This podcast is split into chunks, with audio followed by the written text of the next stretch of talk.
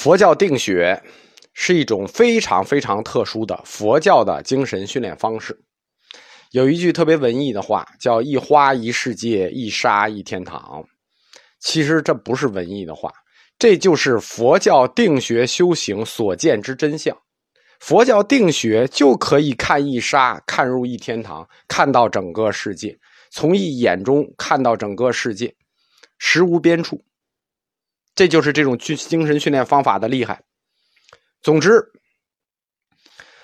佛教定学它是应用于体验佛教义理的一种带有特殊目的的思考方式。它的观想就能产生出大家想不到的效果来。就像我说的，华严世界可以看到无数世界，可以看到无尽世界的边。从念佛次第讲，首先要。先发定，定中入观想，然后观想入实相。这就是说，通过定学如何体验佛教义理呢？就是入定观想实相。是你坐着就入定了吗？不是，定无常行，定法无常行，就是这种调动精神注意力的方式，形成定法的种类。有多少呢？成千上万种，多到什么地步呢？多到佛教内管定学叫学海。佛教内有两大学海，一个叫定学学海，一个叫慧学学海。一般学佛理的同学对慧学学海应该有了解，对吧？五万八千部经书，慧学学海有了解。同理，有一样大的定学学海。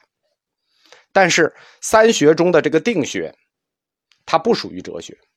它属于佛教神学，就是我们说苦集灭道四圣谛，它本身是佛教哲学，但是到了道地的时候，道地三学的时候，那定学就冒出来了。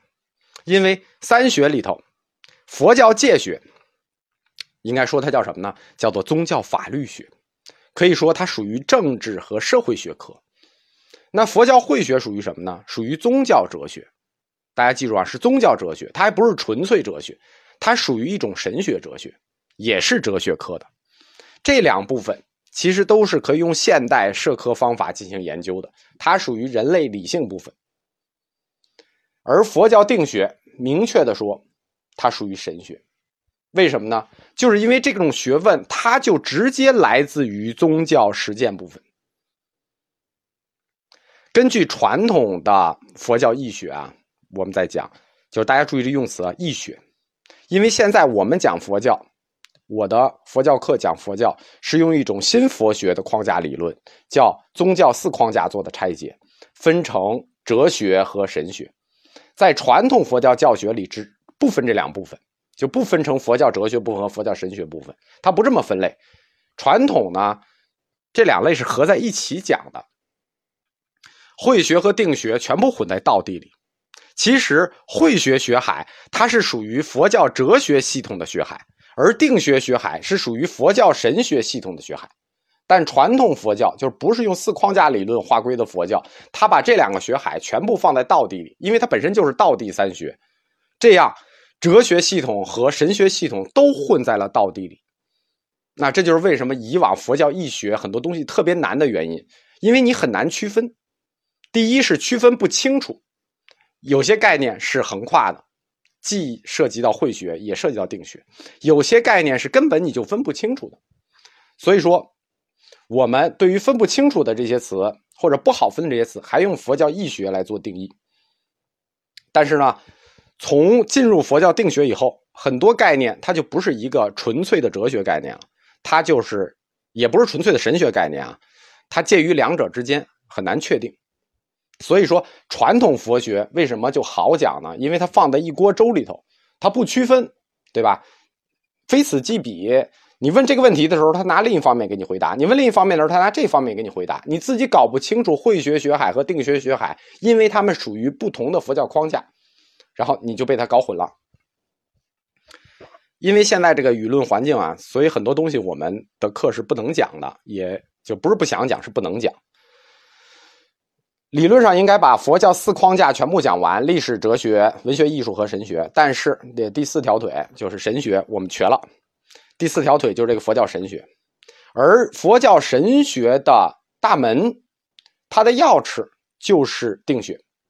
所以说，如果不能入定学这个领域，其实我们是不能把握佛教它宗教实践的根本特性的。那不能把握佛教的宗教实践的根本特性，我们很显然就无法把握佛教神学的来源。缺乏了佛教神学，我们就无法认清佛教它的宗教世界观，对吧？比如六道，比如三十三层天，因为佛教哲学体系的逻辑构成原理啊，它有一大块是基于非理性基础做成的。比如说，我们哲学课上来就先讲了佛教的世界地图，讲了三界六道多少层天，大家听着像传说故事，对吧？觉得这是瞎编的。说为什么上来你就定一个三界？为什么上来你就定一个六道？那个道你见过吗？我告诉大家，见过多少层天？你见过吗？我告诉大家，见过。因为不相信佛教的，或者不了解佛教定学的，你上来一听，你觉得就像瞎编一样。但是你不奇怪，瞎编怎么能编得这么细致呢？这每一层天怎么能编得这么细致呢？瞎编你不该编这么细，对吧？这其实不是瞎编的，这些构想。它甚至不是构想，是实实际直接看到的，是通过佛教的宗教实践直接构画出来的，就是从定中看到的。大家想不到吧？一花一世界，一沙一天堂，那是从定中能直接看到的，在定中是直接可以看到六道，看到三界，看到多少层天的。所以，如果不了解定学，大家就会对。金刚城，比如说密教，包括易形成的净土信仰，西方净土，大家就觉得，哎呀，这个是迷信。其实这不是迷信，这是他宗教时间发端出来的一套学说。西方净土在定中是直接可以看到的，根据世亲大师的理论，可以看到一正庄严世界的。如果不了解定学，那就对所谓的什么观想念佛。包括佛的各种神通，觉得就是说，在理性范畴里，你将完全无法理解，说这都是怎么构思出来的，对吧？佛有这么多神通，然后观想见到这么多的佛，见到这么多的世界，见到甚至见到华严世界，你是觉得他们胡说吗？不是，一旦入定，这些形象在入定的不同阶段里，你都能看到。可以这么说，定学是人类现在掌握的。控制自己打开非理性大门的，我们知道的唯一的钥匙。而定学，就佛教定学，也借此就跟哲学告别了，转身进入了神学系统。如果说基督教也好啊，其他宗教也好的，他们的神学系统还具有胡编的性质，但佛教的神学系统大部分不是胡编的，是定中所见，而定中所见，对吧？我们。学过中观的知道，如梦观，梦想颠倒，你是实际无法区别哪些是梦中，哪些是真实。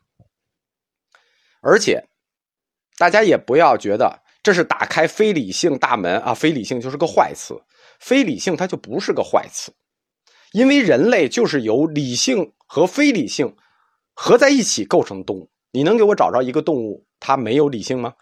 不能吧？你能给我找着一个动物没有非理性吗？啊，人。也不能吧，但是理性我们好把握，可以用科学认识论去把握。非理性你怎么把握呢？人的非理性你怎么把握呢？可以说，东方哲学中的佛教哲学，它通过定学，早在两千多年前就尝试用一种相对科学的方法去控制人类的非理性。那到此，佛教神学的重要性啊，我们就介绍完了。我们来看一下他的这把钥匙，神学的这把钥匙，定学，它的详细定义到底是什么？